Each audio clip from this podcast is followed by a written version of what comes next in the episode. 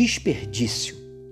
Tudo que você tiver que fazer, faça o melhor que puder, pois do mundo dos mortos não se faz nada. Ali não existe pensamento, nem conhecimento, nem sabedoria, e é para lá que você vai. Eclesiastes 9, 10. Você jamais verá uma pessoa dos últimos suspiros dizer para a família: Ah, como eu gostaria de ter feito mais hora extra. Nenhum doente terminal, diante da pergunta: Você se arrepende de não ter feito algo da vida?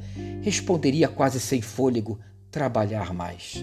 Ao contrário, o que mais ouvimos na última hora é: Eu me arrependo de não ter dedicado mais tempo aos meus filhos e ao meu amor, aos meus pais quando velhos, à oração, à caridade, ao lazer, aos passeios, ao curtir a vida, aos amigos.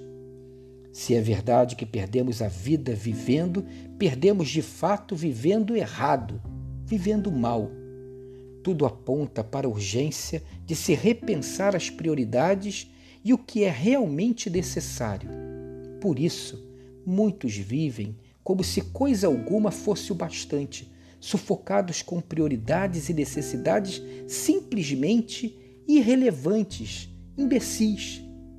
É hora de parar respirar fundo, sentir o peso da vida e recomeçar firme e gradativamente as mudanças e os redirecionamentos.